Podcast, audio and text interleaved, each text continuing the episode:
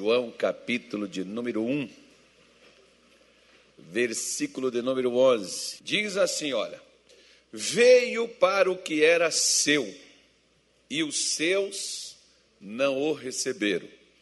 Mas a todos quantos o receberam, deu-lhes o poder de serem feitos filhos de Deus, aos que creem no seu nome.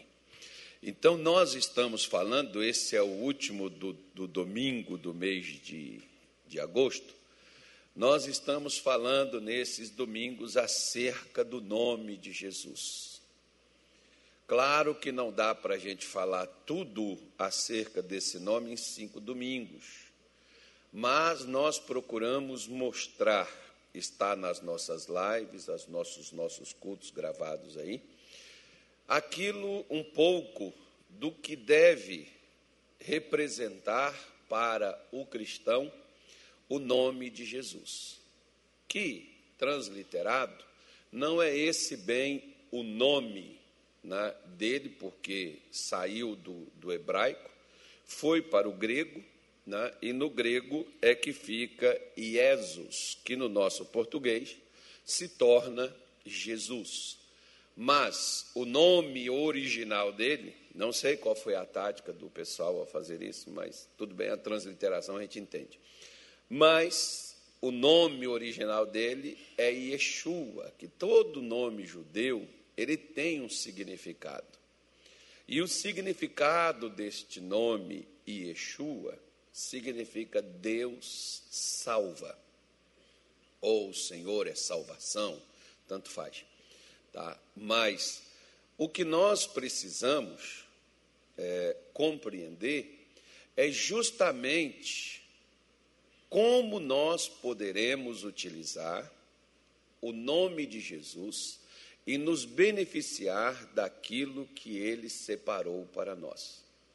Que ao aprendermos e sabermos usar este nome, nós desfrutaremos de muitas coisas dentre elas prosperidade, saúde, salvação principal, né? porque a salvação de uma coisa, por exemplo, como hoje eu vou te mostrar, que é um dos principais problemas da humanidade, né? é justamente essa questão que às vezes, quando a pessoa está doente, ela acha que Jesus é o curandeiro. Então, vai buscar a Ele para a sua cura. Quando a pessoa está com problema financeiro, ele é o banco central da humanidade, vai lá buscar dinheiro, fazer a chamada corrente, campanha, para poder alcançar, por meio disso daí, os recursos necessários para sair das dívidas, para viver confortavelmente, que é o que muita gente imagina. Quando falta a comida, então, Jesus é o depósito, ele é o, o, o atacadão, né?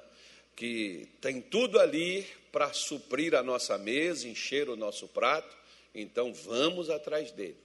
Me faz lembrar, por exemplo, que há um tempo atrás eu estava lendo um livro de um grande pregador, um chinês, né? acho, acho que ele era chinês, sim, o Atmani. O Atmani diz que quando ele saía pelas vilas, né, pregando para os chineses, naquelas vilas onde o pessoal, você sabe que chinês gosta muito de arroz e come bastante, é quase igual parecido com os goianos, os goianos também gostam do arroz, que é uma maravilha. Né? Eu tinha um camarada que quando ia lá em casa, ele era um goiano, a gente ficava até preocupado, que o arroz ia acabar. Né? mas graças a Deus, Deus nunca deixou ele sem arroz. E, mas comia bastante. É porque gosta, a pessoa come o que ela gosta de comer, né? E, e, e, o Atmani contando que quando ele saía pelos interiores da China pregando sobre Jesus, ele chegou em vários camponeses e uma das perguntas que os camponeses faziam para ele era esta: Se eu receber o seu Jesus, ele vai encher a minha caneca de arroz,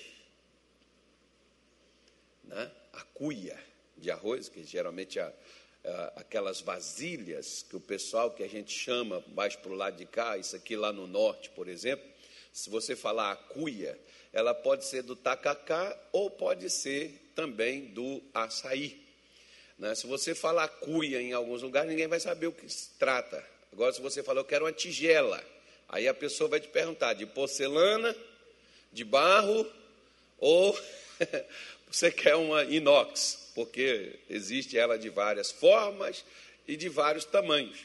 Né? Então, o camponês perguntou para ele: se eu aceitar Jesus, ele vai encher a minha cuia de arroz? A resposta do Atmani para ele foi: não, ele vai quebrar a sua cuia. Né? Por quê? Porque Jesus, a gente não tem que receber Ele só porque nós necessitamos de uma cura física, de uma prosperidade, ou porque nós necessitamos de um sucesso, de uma realização. Nós precisamos receber Jesus por um motivo, que é o principal de todos, porque o câncer, né, o vírus da humanidade, como muita gente, por exemplo, nessa época de pandemia, teve medo de tanta coisa, né, e correu aí com medo de vírus. Mas engraçado que esse vírus milenar, né, esse vírus desde o começo da humanidade, que esse vírus afeta o ser humano, mas a maioria dos seres humanos não se preocupa com ele. A maioria, até dos que se professam e afirmam cristãos, não tem muito medo desse vírus, não, não se importam muito com o poder destrutivo que esse vírus tem. Por isso que quando nós recebemos a Jesus, nós recebemos um poder, não é só para a gente desfrutar de saúde, de prosperidade, para a gente desfrutar de algo material, que Deus dá isso também, porque Ele trouxe a vida e vida com abundância, mas a gente recebe o poder para uma coisa, que não é para superar Satanás nas batalhas, nas lutas, nas guerras, mas para superar uma deficiência e uma fraqueza que nós temos. Se a gente pegar, por exemplo, né, no, no caso, tem muitos pregadores que eles gostam de utilizar essa palavra. Né, e eles usam da seguinte forma: isso é uma fraqueza que o ser humano tem. Ou seja, ah, pastor, eu não posso ver, né, o caso de um, de um homem, eu não posso ver uma mulher dando mole. Essa é a minha fraqueza. Não, isso não é fraqueza, filho. Isso chama-se pecado. Fraqueza é um nome bonito que adequaram. Porque nós temos um problema muito sério. Qual? Não sermos conscientes da nossa situação. Esse é o nosso problema. Você já viu aquelas pessoas, talvez aqueles assim mais, mais maduros, não vou falar antigo, não, senão o Natália fica triste. Né? Vou falar os mais madurinhos. Eles são assim mais turrões, res, resistentes. Se você chegar e falar assim, Natália, eu estou sentindo que você não está legal, irmão. O que está acontecendo? Nada não. Não tenho nada, eu estou bem. E graças a Deus não estou precisando de nada. Mas ele sabe que não está bem, mas ele não quer dar o braço a torcer. Ele sabe que ele está sentindo umas coisas as quais ele esconde até da família e não fala. Que pode ser uma doença, que pode ser um problema financeiro que ele esteja enfrentando, pode ser um problema familiar e ele não se abre com ninguém. Por quê? Porque não quer admitir que está com problema. Porque parece que a gente admitir que nós temos um problema é uma fraqueza. Nossa, como que as pessoas vão me ver? Como que as pessoas vão olhar para mim? Olha, da mesma forma que assim, por exemplo, quando Davi não se importou de como as pessoas veria ele no seu quarto com Batseba, escondido, traindo o marido dela, e ele traindo a Deus e a fidelidade do Senhor para com ele, que sendo ele um pastor de ovelhas, em um lugar insignificante, filho de uma pessoa que nem era relevante, que não tinha sangue real, Deus pega Davi, consagra ele, dá ele o reino, confia nele uma missão. E esse Davi pega essa mulher que tinha marido, que por acaso era um dos soldados do seu exército, um dos seus melhores homens. Davi foi lá para o quarto escondido com ela e a engravidou. E quando descobriu que ela estava grávida, procurou matar o marido para limpar a barra dele. Mas tinha um porém. Até Satanás não fez nada. Deus pega um profeta e manda o profeta ir com Davi e mostrar a realidade. E quando o profeta, por meio de uma parábola, contou para Davi, ele mesmo pronunciou uma sentença sobre si. Pagará quatro vezes pela cordeira e restituirá aquilo que foi tomado. A sentença do profeta para Davi foi: a espada jamais se apartará de tua casa. E o nome do Senhor será envergonhado por causa do que você fez. E o que você fez em oculto, que ninguém viu, será feito aos olhos de toda Israel, e eles ficarão sabendo que outro homem entrará às suas mulheres. E sabe quem foi o homem que fez isso? o próprio filho de Davi, que ficou com todas as suas esposas, exceto a que acompanhou ele quando ele perdeu tudo. Porque às vezes, né, é, tem pessoas que quando você está bem, elas querem estar contigo. Quando você está mal, é só quem te ama que vai estar do teu lado. Né? Começou errado, mas depois consertaram. Não é por acaso que a gente vê depois daquele fracasso de Davi com Batseba, por que, que a gente vê que depois daquilo que começou errado, que se consertou, porque o próprio Davi, ele chega no Salmo 51, você vê Davi admitindo: somente pequei, fiz o que era mal aos olhos do Senhor. O profeta já tinha dito para ele: o Senhor também trespassou o teu pecado. Qual é o problema do ser humano? Qual é o câncer? Qual é o vírus fatal da nossa vida, da humanidade? É o pecado, irmão aquele do qual somente Jesus pode nos livrar, o poder que nós recebemos. Não é para esmagar Satanás, é, expulsar demônios somente, curar enfermos. O poder que nós recebemos de Jesus é para pararmos de pecar.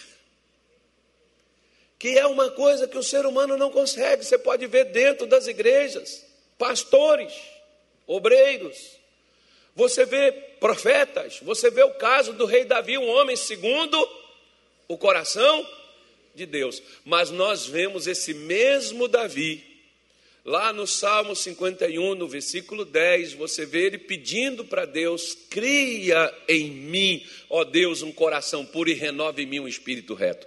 Você vê ele pedindo, eu, eu, eu, eu derrapei, eu caí, eu falhei, mas eu quero começar novamente. Eu quero ir de novo, começando outra vez, aquilo que um dia eu comecei, porque quando nós pecamos, meu irmão, nós voltamos à estaca zero. Por isso que você vê, por exemplo, que em Provérbios 28, versículo 13, Salomão, que é o filho do Davi, ele afirma dizendo: aquele que encobre as suas transgressões, aquele que esconde seus erros, suas falhas, nunca prosperará. E a palavra prosperar aqui não é dinheiro, não, tá? É se dar bem em tudo. Sabe por que tem gente que não se dá bem? Está na igreja, mas o casamento está uma desgraça.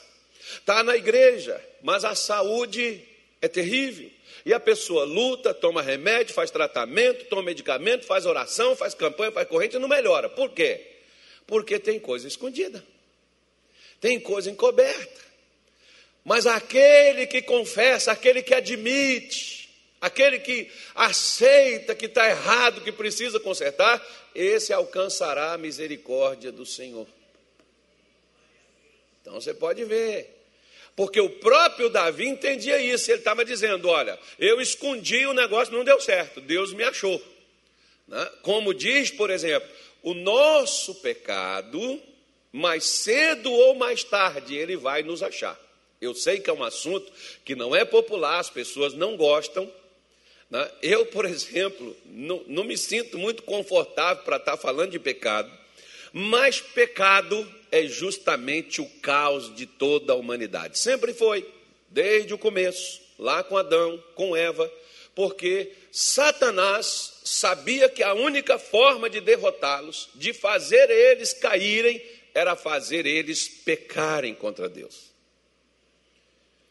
Da mesma forma, hoje, para toda pessoa que recebe Jesus, é a mesma e velha tática, o demônio é o mesmo e trabalha da mesma forma para fazer eu e você pecarmos contra Deus, porque quando nós pecamos, nós perdemos a força. Você pode ver, por exemplo, que lá no, nas cartas às igrejas de Apocalipse, nós vemos João dizendo que tinha dentro de uma daquelas igrejas, se não me engano, a igreja de Tiatira, Éfeso, acho que é Éfeso, Éfeso ou Tiatira, uma delas. Né? Ele diz: porque tem aí dentro da igreja alguns que defendem a doutrina de Balaão. Qual foi a doutrina de Balaão? A doutrina de Balaão foi ensinar o rei Balaque colocar mulheres moabitas para seduzir homens israelitas. Você sabe qual é hoje o meio que Satanás está destruindo a igreja? Pornografia, prostituição. E que hoje você vê, por exemplo, mulheres, né? Mulheres que poderiam ter uma família, e algumas até, até têm, eu não sei se é família, mas estão casadas, mas vão aí para aquelas, para aquelas plataformas onde o camarada assina, paga caro para poder ver o quê? Pornografia. E essas mulheres ganhando rios de dinheiro. Só está com inveja? Nem um pouquinho. Prefiro ser pobre. Por quê? Porque aquilo dali está jogando para a lama até cristãos. Gente dentro de igreja. Até pregadores. Por isso que quando nós recebemos Jesus, nós recebemos poder. Para a gente não entrar, para a gente não cair nessas armadilhas, para a gente não ser levado para esse tipo de vida. Não, pastor, mas nós vivemos a graça de Deus. Deus sabe que é uma fraqueza que eu tenho e Ele me perdoa. Só não esqueça de um detalhe, tá, irmão? Que Deus perdoa que Deus sabe que nós somos fracos, Ele sabe, por isso que Ele trouxe Jesus para a gente receber poder. Né? Então, quando é, Ele nos dá isso, Ele também diz: aquele que está em Cristo, nova criatura é, as coisas velhas passaram e tudo se fez novo. Então, se não passou e não se fez novo, não está. Porque se estiver passado, é passado, presente e futuro, é uma vida completamente diferente.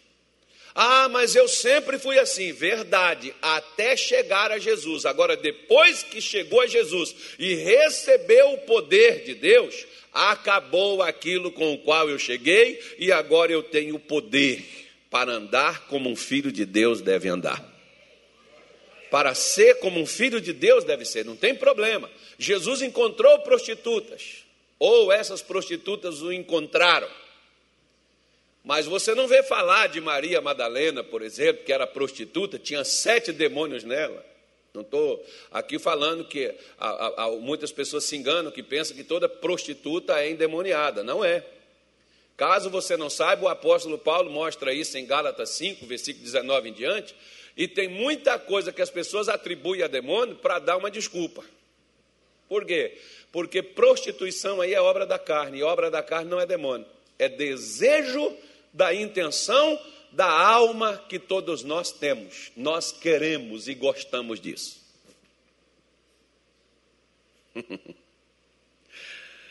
Por isso, eu vou te falar uma oração que eu faço. Sabe por que, que eu bebia? Bebia, bebia cachaça, bebia, bebia tudo. Eu não bebi veneno. Graças a Deus. Mas os outros eram veneno, que é matando lentamente, né, Natália? Não sei quando o camarada falar para o Natália, Natália, você tem que parar de beber, cachorro lambendo a boca do Natália, irmão. Aí, caindo na rua, dona Claudete indo buscar o Natália para a rua, fora. Ô, oh, trabalheira danada, meu Deus, uma hora dessa estava fedorento, cachaça, mijado nas calças, tudo quanto é coisa. É, é terrível, né? Ele falou: Você está acabando comigo, não faz não, que eu não fazia isso. Ô, oh, meu filho, o cara depois que fica bêbado, não vê mais nada que faz briga com todo mundo, xinga todo mundo, que é machão, né? É poderoso, ele vira um Deus. Aí, eu, eu fazia isso por quê? Porque eu gostava. Eu gostava. Minha mulher falava assim: você está acabando com nossa vida. Né? Mas eu gostava. O Natália, o pessoal chegava lá para ele e falava assim: Natália, sai dessa, Natália. Cachaça mata. O Natália, mata nada, que eu bebo desde criança. Até agora não morri. Aí o camarada, não, mas vai matando aos poucos. Também eu não estou com peça de morrer. Era o que o Natália falava, irmão. Até... Até o dia que o Natália encontrou poder. O dia que ele encontrou o poder, Cachorro não lambeu mais a boca dele, irmão. Porque tem 25 anos, Natália. Acabou, não tem, mais, não tem mais vontade. Aí as pessoas olham e dizem assim, mas como é que você parou? Cara, olha, não tem nem, você não sabe nem como explicar. Por quê? Porque é uma coisa tão prática que acontece com você que muda você como no virar de uma chave. Virou? Acabou? A partir daquele momento que você recebeu, você tem que ter noção que quando você recebe a palavra de Deus, você está recebendo Jesus. E quando você recebeu Jesus, você recebeu o poder para livrar de um vírus que te mata. Qual? Vamos lá para Mateus capítulo 1, versículo 21. Eu acho que seja. Vamos embora aqui. Mateus capítulo 1 Vamos ver o que, que diz, verso 21.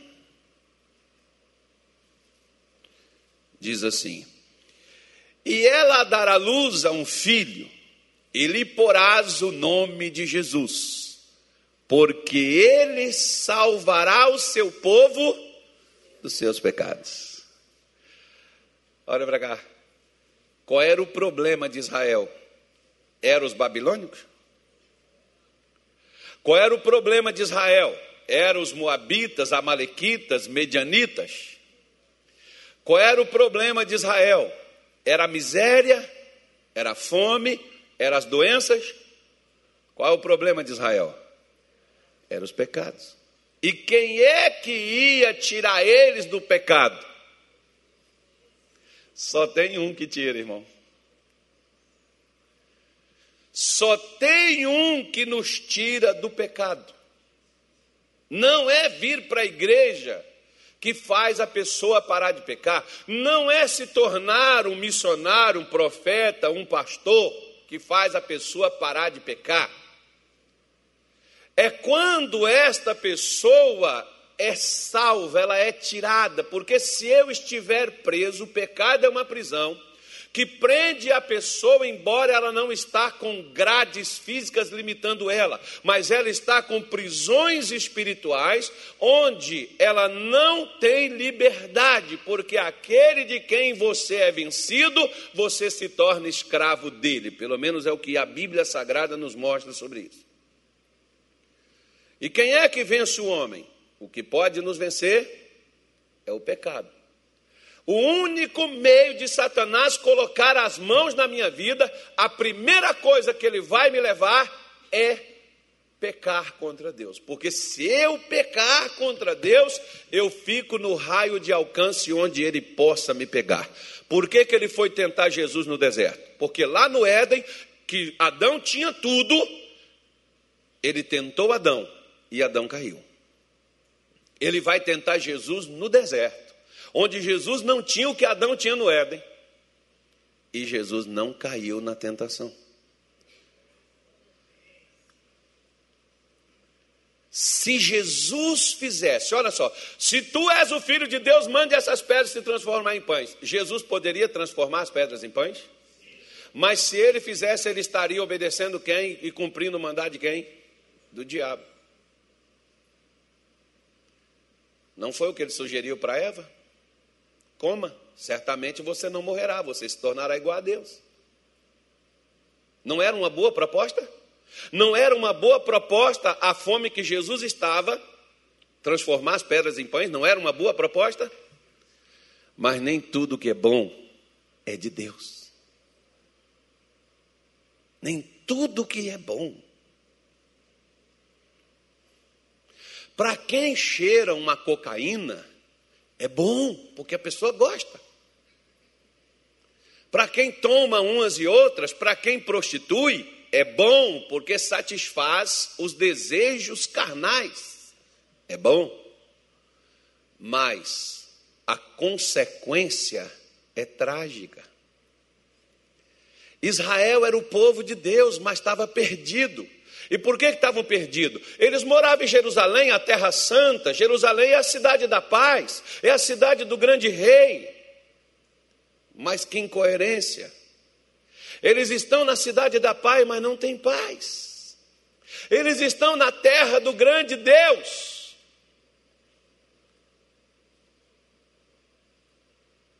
Mas não tem sossego lá dentro. Como tem crente que está dentro da igreja e acha que perdidos são os que estão lá fora. Porque até hoje nós ainda estamos dentro da igreja, mas vivendo nos mesmos pecados, com o mesmo tipo de pensamento, com o mesmo tipo de sentimento, com o mesmo tipo de intenção. Ah, mas eu me esforço, pastor, e eu resisto e não faço. Querido, deixa eu te falar uma coisa. Não é a questão da gente ter uma opinião e dizer assim: a partir de hoje, eu não faço mais isso e eu vou me esforçar para nunca mais eu voltar a fazer. Deus não quer que você se esforce para nada, sabe por quê? Porque por mais que você se esforce, você não vai conseguir cumprir com todo esforço e empenho seu o que você se comprometeu a fazer. Por quê? Porque você não é livre. Se você não é livre, você vai ser sempre vencido. Por que, que dentro da igreja tem aquelas pessoas que já até pregaram o evangelho, que já expulsaram demônios, que já curaram enfermos, que já trouxe gente à salvação, e por que que essas pessoas depois saem e voltam de novo para fazer com mais avidez lá fora? Mas você acha que elas começaram a fazer lá fora? Não, elas estavam dentro da igreja fazendo. O que me leva lá para fora, para fazer lá fora, é o que eu comecei a fazer aqui dentro, como igreja. Ninguém peca porque saiu da igreja, não. A pessoa não consegue ficar na igreja por causa do pecado dela. Ah, eu não gosto desse pastor porque ele pega no pé. Porque se eu não quero mudar, claro que aquilo dali vai estar azucrinando as minhas ideias, eu vou estar sendo sempre confrontado por uma coisa que eu não quero largar. Então eu não vou querer ouvir esse tipo de pessoas que falam essas coisas comigo. Eu vou querer ouvir outras que vai me dar coisas mais adequadas ao que eu sinto bem. Por isso, ouvir da boca de Deus que eles precisavam ser salvos dos seus pecados. Né? Imagine, por exemplo, que no tempo que Jesus veio, quem é que dominava Israel? Quem dominava Israel?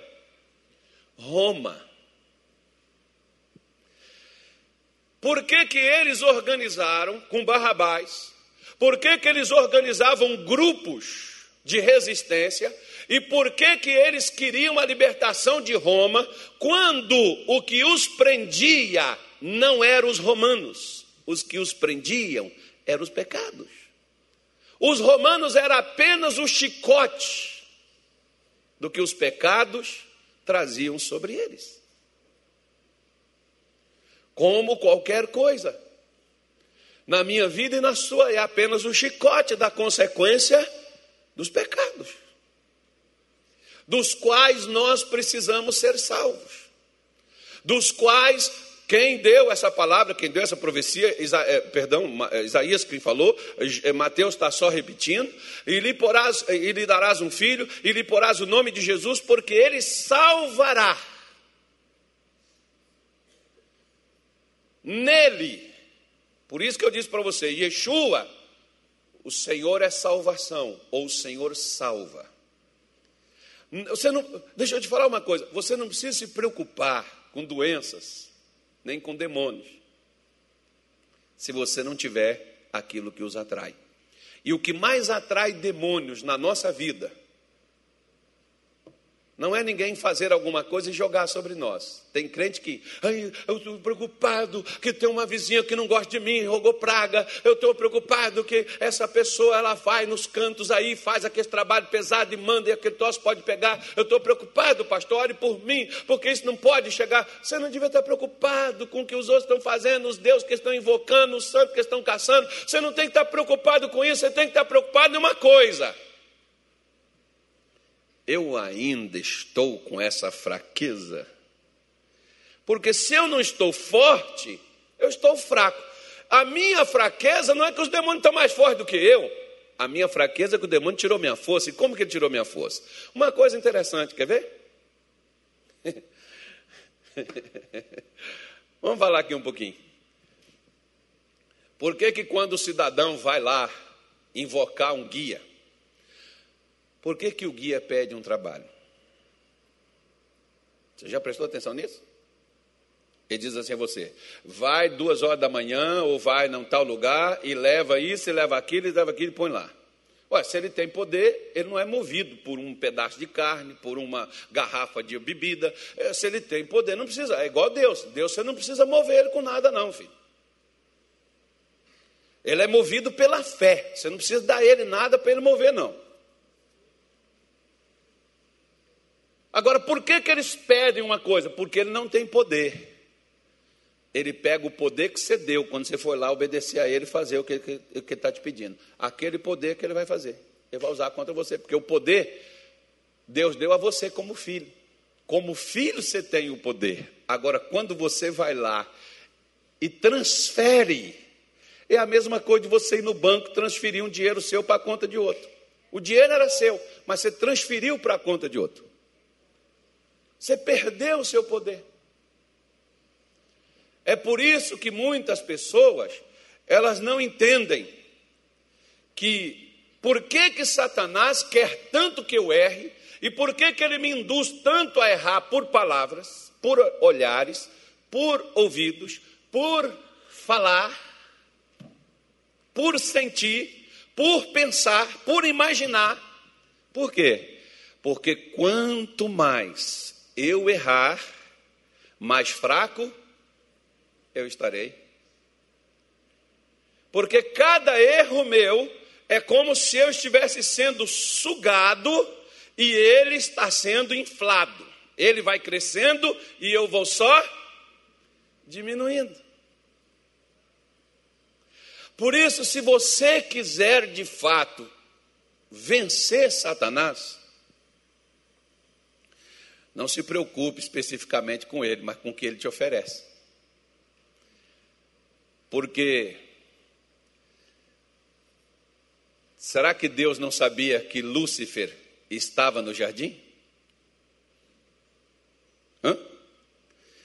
Mas por que que Deus disse para Adão não comer da árvore? Porque alguém ia chegar propondo. A proposta não tem problema. A tentação, ela vem. O problema não é você ser tentado. O problema é você ceder a tentação. Como, por exemplo, está sentado, né? Teve uma senhora lá no. Não, não vou falar o local, eu quase que eu falei o estado. Mas ela tinha 75 anos e a casa dela foi invadida por dois marginais. Eles entraram para roubar.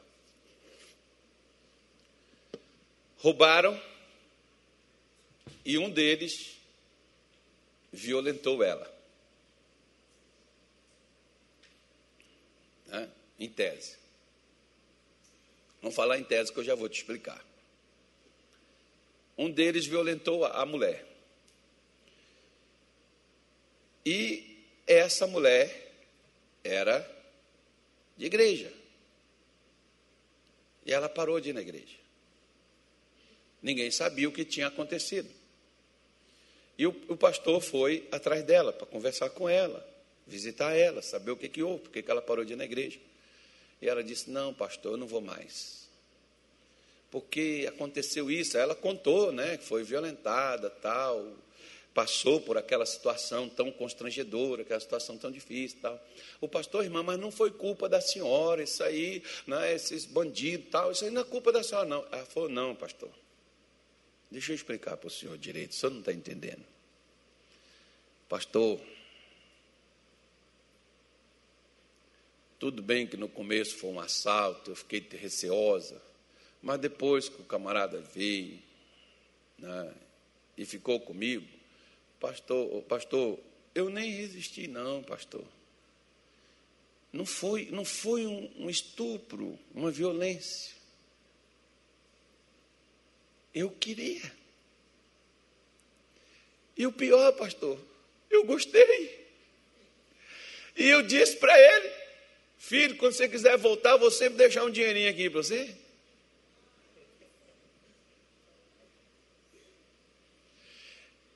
Esse é o problema do pecado. Por quê? Porque nós gostamos e nos sentimos bem e não queremos parar. Por que, que nós precisamos ser salvos? Por que, que nós precisamos ser tirados desta condição? Porque nós não conseguimos sair dela sozinhos, meu irmão. Em quase três mil anos, Israel era escravo, não do Egito, não da Babilônia, eles já tinham voltado, mas eles eram escravos de seus pecados que é o que escraviza a humanidade inteira. Ah, mas que o senhor fala essas coisas, a pessoa se sente culpada e a pessoa fala: Ó, oh, peraí. Já viu aquele ditado que diz: quem não deve? Hum? Quem não deve? Então é só a gente não dever. Para a gente não dever, Deus nos oferece o escape. Qual é o escape? Ele deu Jesus. Quem o receber, recebeu poder para não cair mais nessas armadilhas de Satanás e ficar preso. Você quer ver uma coisa? Lá no céu tem ruas de ouro, onde os salvos irão passear. Ah, se eu tivesse asas, eu voaria para lá. Ah, se eu tivesse asas, eu voaria para lá. Uhum. Deixa adoecer e o médico falar que é grave. Chama os irmãos, pede o pastor, vem me visitar, ora por mim que eu tenho filho, eu tenho neto, né? eu tenho muita coisa para fazer para Jesus ainda. Engraçado, né? A gente acredita que o céu existe, mas a gente não quer pagar o preço de ver o céu. A gente não quer ir para lá. Quando de fato não tiver mais jeito não tiver como ficar aqui, ah, Jesus me recebe em teus braços. tem mais jeito, é? Em outras palavras, por isso que Paulo diz assim, ó, morrer para mim é lucro e viver é Cristo. Mas você já viu crente, gente que diz que acredita, mas tem medo? Eu não estou falando para você chegar para o camarada e falar assim: pega agora uma arma, saque e vai na minha testa. quero ir para o céu. Isso é suicídio também, tá, irmão? Embora você está mandando o outro fazer, mas, mas você está pedindo. Não, vou pegar meu carro, vou jogar lá na, na porta do portão do inferno. Vai que você não morre, só fica quebrado. Não, não significa que você vai morrer, não. Mas eu quero dizer para você que a porta do inferno é na subida da chapada, mas aqui é a porta do céu. Aqui, é... aqui tem um portão do céu, portão da graça, portão da glória. Então, nós, nós precisamos entender que o problema nosso é a gente não ficar livre disso. Quer ver só? João capítulo 8. Abra aí na tua Bíblia que eu já estou terminando já. Evangelho de João 8.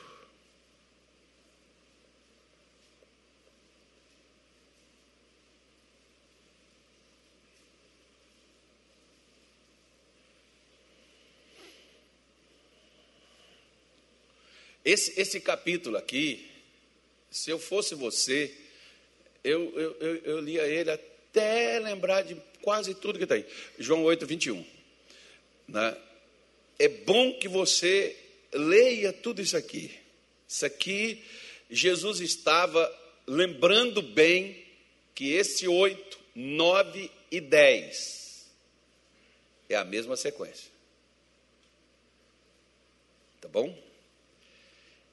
Digamos, era um debate religioso. Não tem o debate político? Tem ou não tem? Ah, não é sabatina da Globo, não, irmão. É debate. É um candidato debatendo com o outro, tá? Então, não é, não é lá o camarada fazendo pergunta para candidato, não. É um debate entre um candidato e outro, entre a, a oposição e a situação, entre a esquerda e a direita. Né? Era, era o debate, era esse. Jesus estava debatendo com os religiosos e os líderes religiosos. Porque, deixa eu falar com você uma coisa. Não joga pedra em mim também não. Mas você tem a obrigação de orar por mim ou pelo pastor que estiver aqui para uma coisa: para ele te ensinar a verdade. Só isso. Não precisa se orar por mim para Deus me prosperar, para Deus me curar. Não, não, não isso não é oração sua. Oração sua é para que quando eu subir aqui, Deus falar com você. Por quê? Porque a desgraça de um povo é os líderes que eles têm.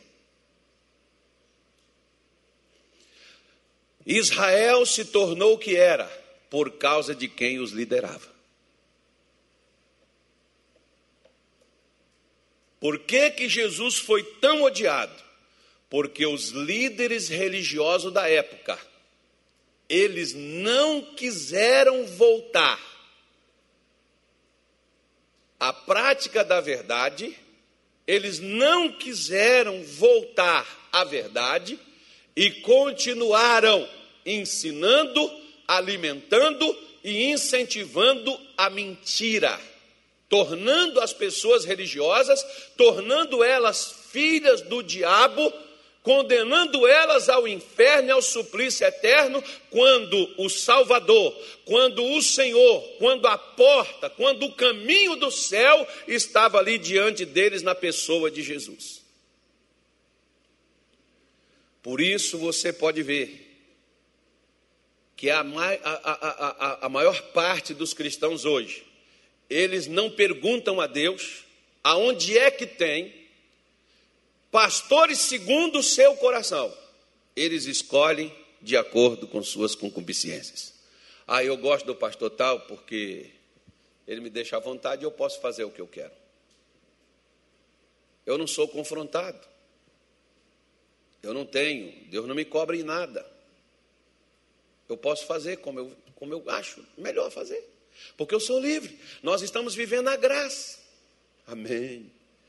Estamos vivendo a graça, mas não é para nós aproveitarmos a graça e cometer a desgraça, como muitas vezes isso ocorre. Então, na época de Jesus, a desgraça do povo eram os líderes, que eles tinham. Era aqueles que os lideravam. Tá? Você pode ver que as pessoas que passaram por debaixo da liderança de Jesus, que saíram da religiosidade e receberam a fé para nela caminhar e viver, essas pessoas se tornaram diferentes. Você vê, por exemplo, quando aqui nesse mesmo capítulo fala a história de uma mulher adúltera. Não foi isso? Chegaram, pegaram essa mulher. Engraçado, a primeira mulher que eu vi adulterando só. Porque levou só ela. Não levou quem estava com ela. Quem é que estava com ela? Não foi apresentado. Parece Parece umas acusações, né, irmão? Que nem apresenta, te acusa, te julga e te executa. E não tem nada para provar. Está parecendo. A gente está voltando. O, o que acontece hoje, um dia já aconteceu, irmão. A história só se repete. Então você pega, por exemplo, que essa mulher, ela está lá adulterando, é acusada de estar tá adulterando, mas quem estava adulterando com ela não é levado. E ela é colocada diante de Jesus e é dito da seguinte maneira: Moisés mandou apedrejá-la. O que o Senhor diz?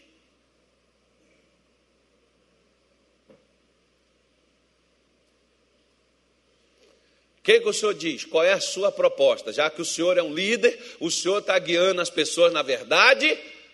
Se a lei manda apedrejar, o que, é que o senhor manda fazer? que, que Jesus fez? Hã? O que, que ele fez?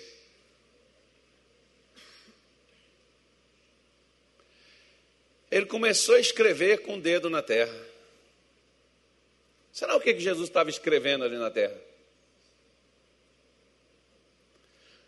João não vai falar o que, que ele estava escrevendo. Mas Jeremias 31 vai dizer o que, que ele estava escrevendo. Apagarei do meu livro o nome de todos aqueles que pecarem contra mim. Qual o nome que ele estava escrevendo naquela terra ali na hora? Eram aqueles acusadores daquela mulher. Estava escrevendo o nome deles. Por que, que eles não jogaram pedra nela? Porque sabia do que dizia Jeremias 31. Ele sabia o que, que era. Por que, que não foram lá? Já que Jesus não mandou, mas Moisés mandou, e eles eram seguidores né, de Moisés, por que, que não foram lá e jogaram? Por que, todos eles pegaram as pedras, botaram no chão e se retiraram? Porque sabiam: escreverei na terra, riscarei o nome de todos aqueles que pecaram contra mim. Está lá em Jeremias 31, é só você pegar e você ler. É engraçado que os religiosos, eles sabem o que está escrito na Bíblia, até que você os prove do contrário. Eles pegam até coisas do que está escrito, conforme eles querem, para manipular e fazer as coisas da sua maneira, até que você mostre a real verdade para eles, a, a, a, verdade correta, né, irmão? Por isso que você vê, por exemplo, Jesus utilizar um termo que diz assim: na verdade, na verdade. Mas por que Jesus está usando duas palavras ao mesmo tempo? Porque ele está dizendo, é uma verdade o que o Natália está dizendo? É uma verdade. Verdade o que ele está afirmando. É uma verdade dele. Mas existe uma verdade de Deus que está acima da verdade do ser humano. Então, você pode ter a sua verdade no que você está dizendo? Pode. Mas a verdade de Deus está acima. Igual, por exemplo, eu posso dizer, eu estou doente. E de fato, eu estou doente. Mas existe uma verdade que diz: verdadeiramente Ele tomou sobre si as nossas doenças e as nossas dores levou sobre si. E nós o reputamos por ferido, ferido e oprimido de Deus, mas ele foi ferido pelas nossas transgressões e moído pelas nossas iniquidades. O castigo que nos traz a paz estava sobre ele, pelas suas pisaduras fomos sarados. Isso é uma verdade é a verdade de Deus. Mas a minha verdade, não, eu não estou legal. É uma verdade. Mas tem uma verdade divina acima da verdade do homem. Por isso é que Moisés diz: Seja Deus verdadeiro, porque a minha verdade, diante da verdade divina, se torna mentira. Deu para entender, não? Ou eu não expliquei direito? Acho que eu não estou. Hoje eu não estou ensinando muito bem. Vocês não estão orando por mim, vocês têm que orar. Então vamos. vamos lá. Hora que eu falo bem. Se você orar, eu vou passar a falar bem. Aí eu vou começar a pregar direitinho. Você, ora para você ver. Fala, Deus usa ele tal, a boca dele, não deixa o demônio pegar, não, não deixa a, a vontade do ser humano prevalecer, inspira ele, eu quero ouvir palavra que mude minha vida. É assim, irmão, você tem que orar pelo pastor dessa forma. Diz assim, ó. E disse-lhe Jesus, pois, disse-lhes, pois, Jesus outra vez: Eu retiro-me e buscar-me-eis, e morrereis no vosso pecado. Para onde eu vou? E por que, que eles não podiam ir? O que que desqualificava eles? Não é que Jesus não quisesse levar, o pecado é que não deixava ir. Para onde eu vou, para onde Jesus foi, eu não posso ir se eu não deixar que Ele tire o pecado da minha vida. Lembre-se disso. Muita gente está preocupada com demônio e libertação.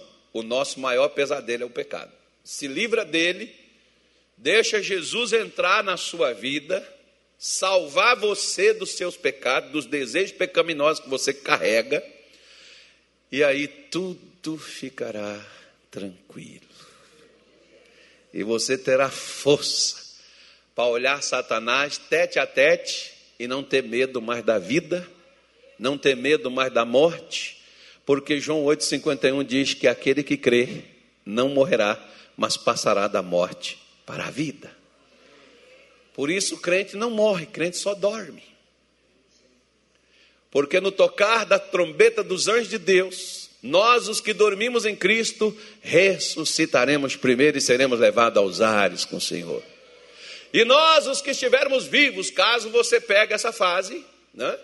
Quem dormiu vai ser despertado primeiro. Agora, quem estiver aqui, vai ser levantado e estaremos para sempre com o Senhor. Olha que declaração estupenda, maravilhosa. Não vou perder esse dia, mas de maneira nenhuma. Se eu já dormi, eu acordo primeiro que quem estiver vivo. E se eu estiver vivo, na hora que você subir, eu estou indo, eu também vou. Estou aguardando aqui. Amém, gente? Por quê? Ele quer nos salvar dos nossos pecados. Diz assim: E dizia, pois, os judeus: Porventura quererá matar-se a si mesmo? Pois diz: Para onde eu vou, não podeis vós ir? E dizia-lhes: Vós sois de onde? De baixo. Eu sou de onde? De cima. Vós sois deste mundo. Eu não sou deste mundo. Por isso vos disse que morrereis em vossos pecados. Porque se não credes que eu sou, morrereis em vossos pecados. Preste atenção. Olha essa pequena declaração de Jesus aqui que passa desapercebida aos nossos olhos. Porque se não credes que eu sou, morrereis em vossos pecados. Ele falou que sou eu. Se vocês não crerem que eu sou a única, a única saída, a única maneira, o único jeito, não tem outro. Se não credes, se vocês não receberem, se vocês não aceitarem que vocês estão perdidos, que vocês precisam ser resgatados, que vocês precisam sair, que você não tem força para isso. Porque eu me lembro, por exemplo, que eu disse para você que quando eu bebia, eu bebia que eu gostava. E eu falava com a minha mulher: quando eu quiser parar, eu paro. Mas só que quando eu quis parar, eu não conseguia. E eu precisei. E quantas vezes eu chorei pedindo: Jesus, me ajuda. Eu não consigo. Eu não tenho força. Eu queria, mas eu não podia. Tem coisa que você quer, mas você não pode. Quem é que vai te dar condições? Só Jesus, meu irmão. E quando é que Jesus te dá? Quando você para de ser religioso e achar que por estar na igreja, achar que por estar no altar, achar que por você estar evangelizando, falando de Jesus, você está na posição correta. Esse povo aqui, ó, eram os líderes religiosos. E eles achavam que estava certo. E Jesus está dizendo: vocês vão morrer no pecado. E depois que vocês morrerem, não tem mais jeito, porque somente enquanto eu estou vivo é que eu posso decidir. Eu preciso ser salvo. De quê? De mim mesmo, porque o meu maior problema não é Satanás, sou eu. Como diz um, um rabino judeu certa vez, o homem animal que há em mim, o bicho, a fera, que está dentro de mim, com os meus desejos profanos, com as minhas intenções e as minhas vontades macabras, com a malícia, a maledicência, porque eu quero falar mal dos outros, porque estão falando de mim, eu quero responder da mesma forma, estão me agredindo, eu também quero retribuir. É esse cara perigoso Esse cara agressivo que julga os outros, como eles estão julgando aquela mulher, quando eles também tinham os mesmos pecados, não igual dela, mas eram pecadores da mesma forma. Que o problema do religioso é que ele aponta o dedo para os outros. Mas quando você aponta o dedo para os outros, tem quantos voltados para você? Pense antes de fazer isso. E lembre-se, todos nós precisamos da salvação e Jesus quer salvar a todos, não só a nós. Quer salvar o que está perdido, porque se nós acharmos que nós podemos condenar os outros e que nós estamos salvos só porque nós estamos na igreja, Talvez nós estamos mais perdidos que quem está lá fora. Porque quem está lá fora, às vezes tem consciência de que não tem Deus, tem consciência de que está longe de Deus. E quem está dentro da igreja está vivendo como se Deus não existisse. Porque agora batizou, tem uma carteirinha de membro, eu posso viver do meu jeito dentro da igreja, porque depois que eu morrer, Jesus recebe uma alma no céu. Nananina, não, meu filho. Faça isso não. Pense isso não, que isso é pensamento de religião. Você já recebe vida com Jesus, não é quando você vai para o céu, é quando você recebeu Ele, você já recebeu a habilidade para não entrar mais na conversa de Satanás e poder resistir e não entrar na conversa fiada do diabo e nem sequer ceder às tentações que ele traz para dentro da nossa alma. Por isso, Jesus diz assim: olha, versículo 25: Disseram-lhe, pois, quem és tu? Jesus lhe disse isso mesmo que já desde o princípio vos disse. Muito tenho que dizer e julgar de vós, mas aquele que me enviou é verdadeiro, e o que dele tenho ouvido, isso falo ao mundo. Interessante, né? Para quem? Vou voltar a frisar com você de novo. Para quem que Jesus estava falando? Para quem? Para os líderes religiosos. Agora preste atenção. Eu disse para você que essa conversa começa aqui no 8 e vai até o 10, certo? Certo? Ok. Deixa eu te falar uma coisa que eu não tenho nada contra, contra com quem pensa o contrário. Mas todo mundo pega João 10, 10 e diz assim: o ladrão veio para roubar, matar. E todo mundo diz quem é o ladrão aí? Quem é o ladrão? O diabo, né? Mas Jesus não está dizendo que é o diabo que é o ladrão. Eram esses líderes religiosos que usurpavam e roubavam o direito que o povo tinha e eles tiravam deles. Era eles que estavam matando Israel. Como é a religião que até hoje mata. Como é a religiosidade de quem quer que seja. Porque matam em nome de Deus, fere, rejeita, despreza em nome de Deus, julga em nome de Deus, age em nome de Deus. Lembra dos tempos das trevas? Lembra né, daquela época? O pessoal que foi fazer cruzada em Jerusalém, matar em nome de Jesus? Que até hoje cria-se um abismo entre a igreja e entre os judeus?